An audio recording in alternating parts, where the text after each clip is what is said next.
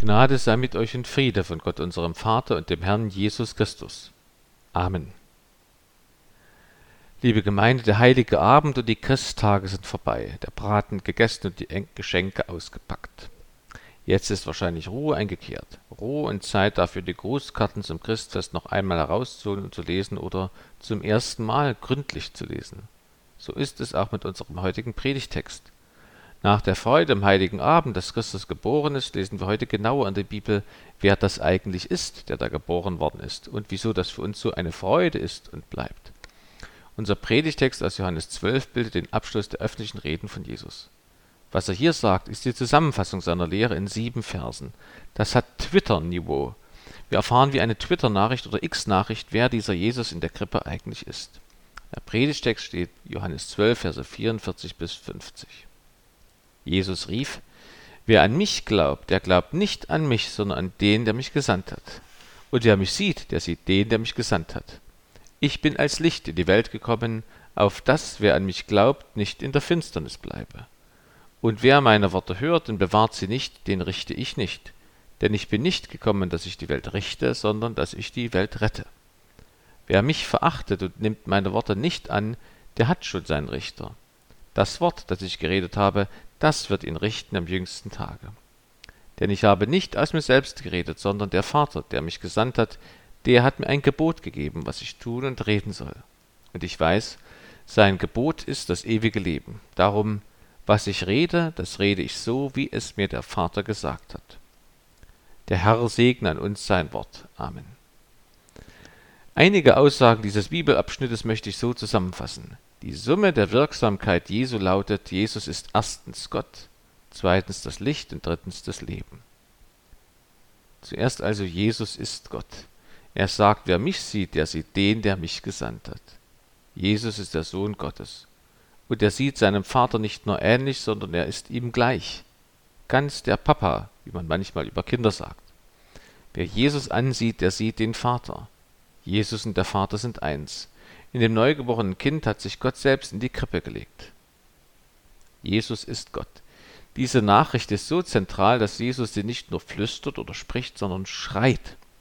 Das Wort schreien, bei Luther mit rufen etwas schwächer übersetzt, ist ein Anzeichen dafür, dass der Heilige Geist handelt.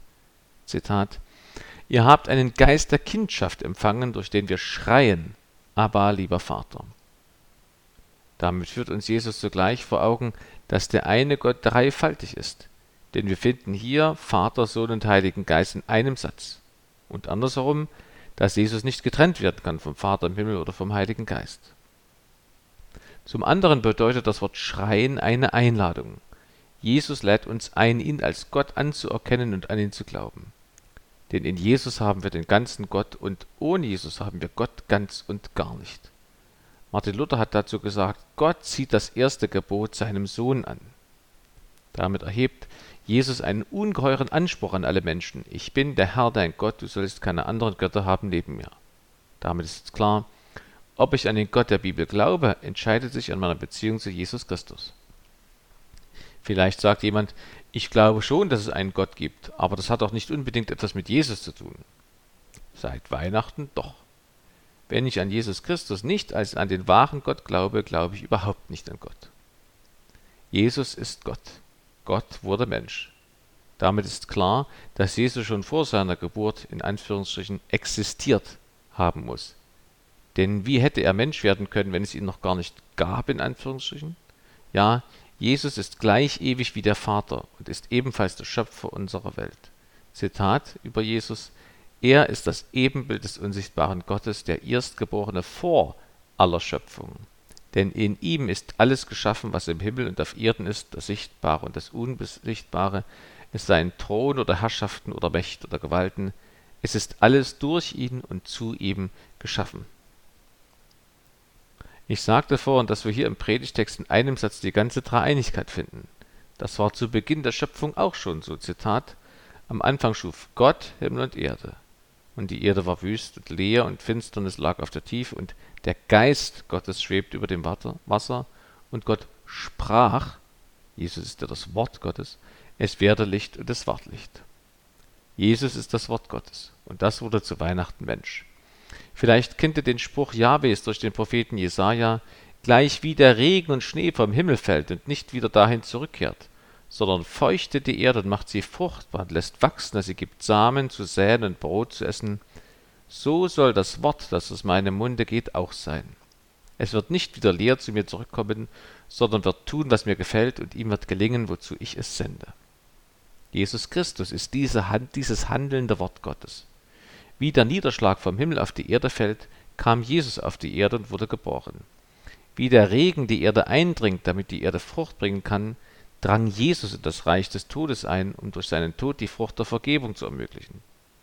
Und wie die Feuchtigkeit dann wieder verdunstet und in die Atmosphäre steigt, so stieg Jesus bei seiner Himmelfahrt wieder zum himmlischen Vater. Jesus bringt mit seiner Geburt Leben wieder erfrischende Regen. In einem Adventslied heißt es passenderweise, ihr Wolken brecht und regnet aus den König über Jakobs Haus. Die Geburt von Jesus als Mensch ist übrigens auch eine wichtige Grundlage dafür, dass Jesus Christus real körperlich im Abendmahl anwesend ist, in, mit und unter Brot und Wein. Die Gegner dieser sogenannten Realpräsenz sagen, das geht nicht, geschaffene Dinge wie Brot und Wein sind nicht in der Lage, den Schöpfer in sich aufzunehmen. Unter anderem die lutherischen Theologen sagten, stimmt. Aber das ist nicht das Thema. Wir betrachten es andersherum. Der Schöpfer ist sehr wohl in der Lage, geschaffene Dinge anzunehmen. Beweis Jesu Christi Menschwerdung. Der Schöpfer Jesus hat den geschaffenen menschlichen Körper angenommen und ist Mensch geworden. Man könnte sagen, die Präexistenz Jesu Christi ist eine Grundlage für seine Realpräsenz im heiligen Abendmahl. Jesus ist Gott. Auch dazu ist Jesus Mensch geworden, damit wir wissen, wer und wie Gott der Vater ist. Wir erkennen zum Beispiel, dass wir Gott nicht egal sind, denn er macht sich die Mühe und erniedrigt sich, um mit uns auf Augenhöhe zu kommunizieren. Und das auch noch als Baby, so dass wir keine Angst vor ihm zu haben brauchen. Das gibt es nicht noch einmal, dass der Schöpfer geschöpft wird. Das ist eine sogenannte Singularität. Dazu gibt es keine Vergleiche und keine Formeln, um sie auszurechnen oder herbeizuführen.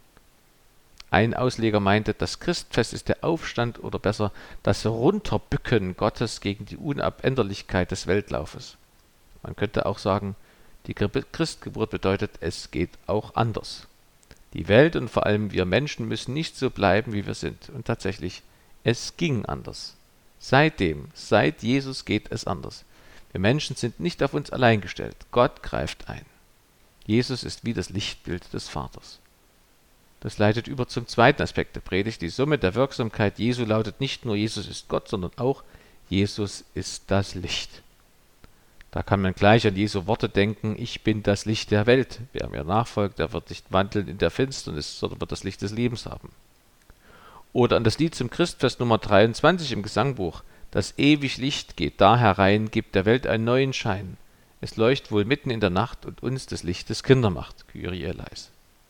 Im Predigtext sagt es Jesus so: Ich bin in die Welt gekommen als ein Licht, damit wer an mich glaubt, nicht in der Finsternis bleibe. Die Schwibbögen, der Christbaum, die vielen Lichter, das passt natürlich hervorragend zu unserer dunklen Jahreszeit. Aber das ist eher eine symbolische Bedeutung. Jesus sagt, dass alle, die an ihn glauben, nicht in der Finsternis bleiben. Das heißt zuallererst, dass alle Menschen von ihrer Zeugung an in der Finsternis leben. Vor und ohne Jesus Christus sind alle Menschen in der Finsternis. Wir leben ohne Jesus Christus nicht nur unter der Herrschaft der Finsternis, sondern auch in uns selber ist Finsternis, nämlich die Sünde. Dadurch wird klar, mit Finsternis ist der Herrschaftsbereich des Satans gemeint und das Geschick der Verlorenen. Jesus sagt wenige Verse vor unserem Predigtext, jetzt ergeht das Gericht über diese Welt. Jetzt wird der Fürst dieser Welt hinausgestoßen werden. Es ist das Licht doch eine kleine Zeit bei euch. Wandelt, solange ihr das Licht habt, dass euch die Finsternis nicht überfalle. Weiteres Zitat aus der Bibel Gott wohnt in einem Licht, zu dem niemand kommen kann, und Licht ist dein Kleid, das du anhast. Daraus folgt, Finsternis ist dort, wo Gott nicht anerkannt wird. Gott nicht anerkennen und nicht gehorchen, das können nur Menschen und Engel. Sie können sich vor Gott und seinem Licht verschließen und somit in der Finsternis bleiben. Was bedeutet es, dass wir Menschen ohne Jesus Christus in der Finsternis leben? Das zeigt uns die Symbolsprache von Licht und Finsternis. Bei Finsternis sieht man die Hand vor Augen nicht. Man kann nichts unterscheiden. So kann man ohne Gott nicht alle geistlichen Gefahren erkennen und meiden. Wenn es stockdunkel ist, dann weiß man auch nicht, wo man ist. So weiß man ohne Jesus Christus nicht, dass man in der Finsternis lebt. Einige Gegner von Jesus fragen ihn ja direkt danach. Zitat Jesus sprach, ich bin zum Gericht in diese Welt gekommen, auf dass die da nicht sehen, sehend werden und die da sehen, blind werden. Das hörten einige der Pharisäer, die bei ihm waren, und sprachen zu ihm, sind wir denn auch blind? Die Finsternis kann man erst sehen, in Anführungsstrichen, wenn es Licht gibt. Und das gibt es seit dem Christfest, Jesus, das Licht der Welt. Das ist eine ermutigende Nachricht der Bibel. Eine weitere Ermutigung ist die, dass Licht und Finsternis keine gleich starken Mächte sind, die gegeneinander kämpfen.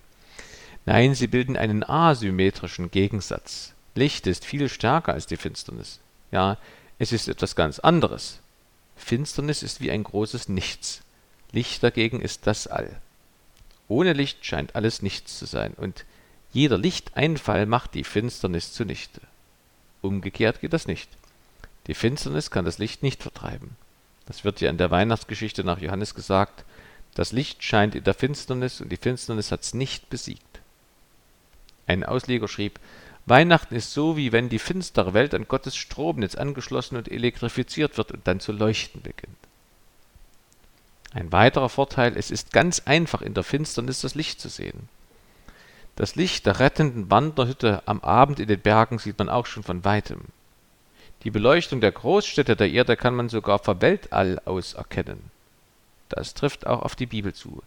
Die rettenden Bibelstellen sind glasklar, völlig leicht zu verstehen, wie zum Beispiel Johannes 3,16. So sehr hat Gott die Welt geliebt, dass er seinen einzigen Sohn hingab, damit alle, die an ihn glauben, nicht verloren werden, sondern das ewige Leben haben. Ich habe noch nie von jemandem gehört, dass er aus der Kirche ausgetreten sei, weil er eine Bibelstelle nicht verstand, sondern weil er sie verstand und nicht akzeptierte sondern verwarf, beziehungsweise weil er sie nicht kennen wollte. Seit Jesus Christus muss kein Mensch in der Finsternis bleiben. Seit dem Christfest vor 2000 Jahren kann man sein Herz aufschließen für Jesus und ein für Gott aufgeschlossenes Wesen an den Tag legen. Man kann sich in Jesu Licht sonnen wie in einem Sonnenstudio. Dort bekommt man auch neue frische Gegendepressionen durch das UV-Licht. So werden wir neu belebt und mit Lebenslust ausgestattet, wenn wir uns der Gnadensonne Jesus Christus aussetzen. Jeder Gottesdienst ist ein Sonnenbad. Gerade jetzt in der dunklen Jahreszeit sollte man die Stunden mittags nutzen. Und besonders wenn die Sonne scheint, sollte man rausgehen und sich belichten lassen. So auch wir. Wir sollten jeden Tag nutzen, um uns in der stillen Zeit belichten und erleuchten zu lassen durch die Bibel und Gebet. Kein Mensch muss sich mehr vor Jesus verschließen und im Dunkeln bleiben. Jesus sagte extra, merkst du nicht, dass ich vor der Tür stehe und anklopfe? Wer meine Stimme hört und mir aufschließt, zu dem werde ich hineingehen und wir werden miteinander essen. Ich mit ihm und er mit mir. Wie gesagt, die Finsternis kann man erst sehen, in Anführungsstrichen, wenn es Licht gibt. Dass alle, Finst alle Menschen und auch ich ein Sünder bin, das sehe ich erst im Licht von Jesus Christus. Jesus ist das Wort Gottes. Jesus ist Jahwes Wort, das uns den Weg leuchtet. Zitat Herr, dein Wort ist meines Fußes Leuchte, der Licht auf meinem Wege. Ihr kennt ja den Spruch, die Wahrheit kommt ans Licht. Durch Jesus Christus erkennen wir die Finsternis. Durch Jesus Christus erkennen wir unsere Sünden. Jesus redet davon, dass sein Licht etwas mit Gericht zu tun hat, also mit dem Gericht Gottes über jeden einzelnen Menschen. Er sagt im Predigtext, wer meine Worte hört und bewahrt sie nicht, den richte ich nicht. Denn ich bin nicht gekommen, dass ich die Welt richte, sondern dass ich die Welt rette. Wer mich verachtet und nimmt meine Worte nicht an, der hat schon seinen Richter. Das Wort, das ich geredet habe, das wird ihn richten im jüngsten Tage. Jesus ist Realist. Er weiß, dass es viele Menschen gibt und geben wird, die seine Worte, seine Einladung nicht annehmen. So wie er es im Gleichnis vom viererlei Acker beschreibt. Die Worte von Jesus annehmen oder bewahren, das bedeutet, sich die Worte von Jesus zu merken und nach ihnen zu handeln, also Jesus zu gehorchen. Wer das nicht tut, wird nicht von Jesus gerichtet. Die Wortstellung bedeutet hier, dass ein anderer der Richter ist. Dafür gibt es gleich mehrere Bedeutungen, die sich nicht gegenseitig ausschließen müssen. Erstens, der Ungläubige selbst ist der verurteilende Richter. Jesus sagt, wer aber nicht glaubt, der ist schon gerichtet, denn er hat nicht geglaubt an den Namen des eingeborenen Sohnes Gottes. Das ist wie bei einem Schiffbrüchigen. Wer das zugeworfene Seil nicht packt, bringt sich selbst ums Leben. Zweitens, der verurteilende Richter ist Mose, also das Gesetz. Jesus sagt, meint nicht, dass ich euch vor dem Vater verklagen werde. Der euch verklagt, ist Mose, auf den ihr hofft. Wenn ihr Mose glaubtet, so glaubtet ihr auch mir, denn er hat von mir geschrieben. Drittens, der wiederkommende Jesus ist der Richter. Jesus sagt, der Vater richtet niemand, sondern hat alles Gericht dem Sohn übergeben. Vielleicht ist manchem aufgefallen, dass Jesus im Predigtext sagt, ich bin nicht gekommen, dass ich die Welt richte, sondern dass ich die Welt rette. Daraus haben einige Ausleger gefolgert, dass es gar kein jüngstes Gericht gebe. Das wäre alles nur Angstmache. Alle Menschen kommen in den Himmel, ob sie wollen oder nicht. Allerdings lässt sich diese Behauptung gerade nicht mit unserem Predigtext begründen. Man muss nur auf die Zeitform achten. Jesus sagt in der Vergangenheitsform, er ist nicht gekommen zu richten. Damit meint Jesus seine Menschwerdung. Aber das ist ja nicht das einzige Mal, dass Jesus auf die Welt kommt. Er kommt noch ein zweites Mal. In der Zukunftsform heißt es, er wird kommen, wiederkommen zu richten die Lebenden und die Toten. Das ist ja logisch. Es entspricht der Liebe und Gerechtigkeit Gottes. Jesus hätte gleich zum Gericht kommen können. Das ist sein gutes Recht. Wir gehören ihm. Aber aus Liebe kommt er erst und bringt mit sich Gottes Wort zu uns Menschen. Erst kommt er, um sein Wort zu sagen. Alle Menschen können nun sehen, auch ihre eigene Schuld sehen. Der Maßstab des Gerichtes ist Jesu Christi Wort. Und dieses Wort können die Menschen ihr ganzes Leben lang kennen. Sie können also nicht nichts dafür oder haben es nicht gewusst. Dann kommt Jesus wieder, um die Übereinstimmung der Menschen mit seinem Wort zu prüfen und die Folgen daraus zu ziehen. Eben Gericht zu halten. Bereits in Kapitel 3 des Johannesevangeliums beschreibt das Jesus so. Gott hat seinen Sohn nicht in die Welt gesandt, dass er die Welt richte, sondern dass die Welt durch ihn gerettet werde. Wer an ihn glaubt, der wird nicht gerichtet. Wer aber nicht glaubt, der ist schon gerichtet, denn er hat nicht geglaubt an den Namen des eingeborenen Sohnes Gottes. Das ist aber das Gericht, dass das Licht in die Welt gekommen ist und die Menschen liebten die Finsternis mehr als das Licht, denn ihre Werke waren böse. Wer Böses tut, der hasst das Licht und kommt nicht zu dem Licht, damit seine Werke nicht aufgedeckt werden. Wer aber die Wahrheit tut, der kommt zu dem Licht, damit offenbar wird, dass seine Werke in Gott getan sind. Jesus redet davon, dass Menschen ihn verachten. Das bedeutet Jesus ignorieren. Jesus ist das Wort, Gottes Wort, was in der Bibel steht. Wenn man die Bibel gelesen hat, dann kann man entweder Christ werden oder den christlichen Glauben bewusst ablehnen. Jeder von uns kann sich fragen, habe ich die Bibel gelesen? Habe ich bewusst Jesus mein Herz geöffnet und ihn darum gebeten, dass er der Bestimmer meines Lebens wird? Oder habe ich in der Bibel gelesen und entschieden, ich will Jesus nicht nachfolgen? Ich ermutige euch alle, dass ihr euch für Jesus entscheidet, wenn ihr es noch nicht getan habt. Vielleicht könnte jemand denken, aber Herr Pfarrer, das ist doch gar nicht nötig, ich bin nicht gegen Jesus. Ich finde sogar, dass er ein guter Mann war. Ich bin vielleicht kein Christ, aber nicht gegen Jesus. Jesus sagt dazu, wer nicht mit mir ist, der ist gegen mich. Und wer nicht mit mir sammelt, der zerstreut. Vielleicht wird da jemand stutzig, es gibt doch auch eine Bibelstelle, die das Gegenteil sagt. Ich zitiere, Johannes sprach zu ihm, Meister, wir sahen einen, der trieb Dämonen in deinem Namen aus und wir verboten es ihm, weil er uns nicht nachfolgt. Jesus aber sprach, ihr sollt's ihm nicht verbieten. Denn niemand, der ein Wunder tut in meinem Namen, kann so bald übel von mir reden, denn wer nicht gegen uns ist, der ist für uns. Wie lässt sich das erklären? Bei der ersten Stelle geht es um Christus und Christsein. Da gibt es keine Kompromisse. Bei der zweiten Bibelstelle geht es um die Art des christlichen Dienens. Da gibt es viele Varianten. Jesus will uns mit der ersten Bibelstelle vor Lachsheit bewahren, wenn es darum geht, entschieden auf seiner Seite zu stehen. Mit der zweiten Bibelstelle will er uns vor Sektiererei bewahren, wenn es darum geht, das Wirken Gottes durch andere anzuerkennen. Auf jeden Fall ist klar, eine Zwischenposition oder einen neutralen Standpunkt zu Jesus gibt es nicht. Warum? Weil Jesus Christus unendlich ist. Denkt an die ca. 15 Naturkonstanten. Forscher haben geprüft, wie es wäre, wenn man diese Naturkonstanten nur um ein ganz klein wenig vergrößern oder verkleinern würde. Ergebnis die Welt würde aus den Fugen geraten und untergehen, beziehungsweise wäre gar nicht erst entstanden. Warum sind selbst kleinste Abweichungen bei den Naturkonstanten so gravierend? Weil es um sehr große Summen von Energie und Materie geht. Da multipliziert sich selbst die kleinste Abweichung zu einem riesen Unterschied. Um Kategorien größer ist der Unterschied bei unendlichen Dingen. Da gibt es nämlich dann unendliche Unterschiede. Das sind Gegensätze. Deswegen kann es bei Jesus, bei der Wahrheit und dem ewigen Leben keine Grauzone geben. Zu Jesus gibt es nur ein Ja oder ein Nein. Sein Wort, die Bibel, fordert uns dazu heraus. Auch durch die heutige Predigt. Und Jesus sagt selbst über eine Kirchgemeinde, die in der Grauzone in Bezug auf Jesus bleiben wollte, weil du lau bist und weder warm noch kalt, werde ich dich ausspeien aus meinem Munde. Vielleicht lesen auch deshalb manche Leute die Bibel nicht, weil sie ahnen, dass danach eine Entscheidung bei ihnen fällig ist. Vielleicht ist das auch bei manchen Besuchern eines Glaubenskurses der Fall, die nicht wiederkommen, um sich scheinbar nicht entscheiden zu müssen. Übrigens, es gibt nicht nur unendliche Dinge in unserem Leben als Christen. Aus diesem Grunde haben wir auch mit vielen Dingen zu tun, wo es sehr wohl eine Grauzone gibt oder geben kann. Ob ich zum Beispiel als Christ rauche oder nicht rauche, ist kein Kriterium für das jüngste Gericht. Vielleicht denkt der eine oder andere jetzt, ja was denn nun? Ist Jesus nun Retter oder Richter? Können wir uns über ihn freuen oder müssen wir vor ihm zittern? Wir singen zum Christfest zu Recht, Christ der Retter ist da.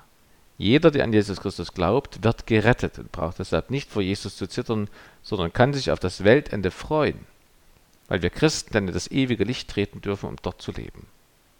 Licht ist ja sehr wichtig dafür, dass Leben wachsen und gedeihen kann. Damit komme ich zum dritten Gedanken der Predigt. Die Summe der Wirksamkeit Jesu lautet nicht nur Jesus ist Gott und Jesus ist das Licht, sondern auch Jesus ist das Leben. Und er bringt Leben in unsere Welt. Das tat er schon als Schöpfer. Ewiges Leben in Herrlichkeit bringt er in unsere Welt als Erlöser. Er sagt, die Worte, die ich zu euch geredet habe, die sind Geist und sind Leben. In unserem Predigtext spricht Jesus sogar von einem Gebot. Zitat, der Vater, der mich gesandt hat, der hat mir ein Gebot gegeben, was ich tun und reden soll, und ich weiß, sein Gebot ist das ewige Leben. Das erste Gebot, das der Vater ihm gegeben hat, hat Bezug darauf, dass Jesus sein eigenes Leben ablegt und es wiedernimmt. Das zweite Gebot betrifft alles, was der Vater ihm aufgetragen hat, was er sagen und reden sollte. Jesus weiß, worüber er spricht und was die Worte des Vaters bedeuten, eben weil er vor seiner Menschwerdung beim Vater war. Zu Nikodemus sagte er in Johannes 3, wir reden, was wir wissen und bezeugen, was wir gesehen haben. Man kann das Wort Gebot hier auch mit Auftrag übersetzen. James Bond 007 war in tödlicher Mission unterwegs, heißt es. Er hat einige Schurken umgebracht. Die Mission von Jesus dagegen ist Leben. Er hat der schurkenhaften Menschheit das Leben gebracht, statt es ihr zu nehmen. Mit Leben ist bei Jesus immer das ewige Leben in Herrlichkeit gemeint. Aus diesem ewigen Leben folgt aber auch schon eine Verbesserung des Lebens der Christen hier auf der Erde, weil wir Christen als Anzahlung auf dieses ewige Leben jetzt schon den Heiligen Geist bekommen. Durch das Wort Gebot wird allerdings auch die Dringlichkeit der Einladung von Jesus zu diesem Leben hervorgerufen. Denn sie erinnert an Mose. Der sagte zu dem Volk Israel, ich habe euch Leben und Tod, Segen und Fluch vorgelegt, dass du das Lieben erwählst und am Leben bleibst, du und deine Nachkommen dass du den Herrn, deinen Gott, liebst und seiner Stimme gehorchst und ihm anhangest. Nicht genauso, aber ähnlich spricht Jesus Christus hier zur ganzen Menschheit. Wer das hört, ist vor die Entscheidung gestellt zwischen Leben und Tod, Licht und Finsternis. Jesus bietet nur Leben an, keinen Fluch. Allerdings hat es negative Konsequenzen, wenn ein Mensch Jesu Angebot ausschlägt. Alle Menschen sind Sünder und brauchen die Erlösung durch Jesus Christus, egal ob sie das wissen oder nicht. Als Vergleich könnte man sagen, schiffbrüchig sind wir Menschen alle. Umkommen muss jedoch nur der, der sich nicht retten lassen will und das von Jesus zugeworfene Rettungsseil nicht anpackt und festhält. Liebe Gemeinde, wenn wir an der Krippe stehen und unseren heutigen Predigtext im Ohr haben, dann sehen wir, unser zukünftiges Leben liegt vor uns. Gerade am Altjahrsabend sagt uns Jesus, wie wir uns verhalten müssen, damit das neue Jahr und unser Leben überhaupt gelingt. Nämlich so, dass wir zu Jesus gehen, uns an ihm festhalten und tun, was er sagt. Wir haben es in der Hand. Jesus legt uns unsere Zukunft in die Hand. Und damit reicht er uns seine Hand. Er sagt ja, ich bin bei euch alle Tage bis ans Ende der Welt. Christ, der Retter ist da. Christ, der Retter bleibt da. Diese Zuversicht formulierte auch Dietrich Bonhoeffer. Von guten Mächten wunderbar geborgen, erwarten wir getrost, was kommen mag. Gott ist bei uns am Magen und am Abend und am Morgen und ganz gewiss an jedem neuen Tag. Amen.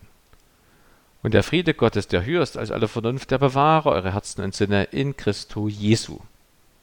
Amen.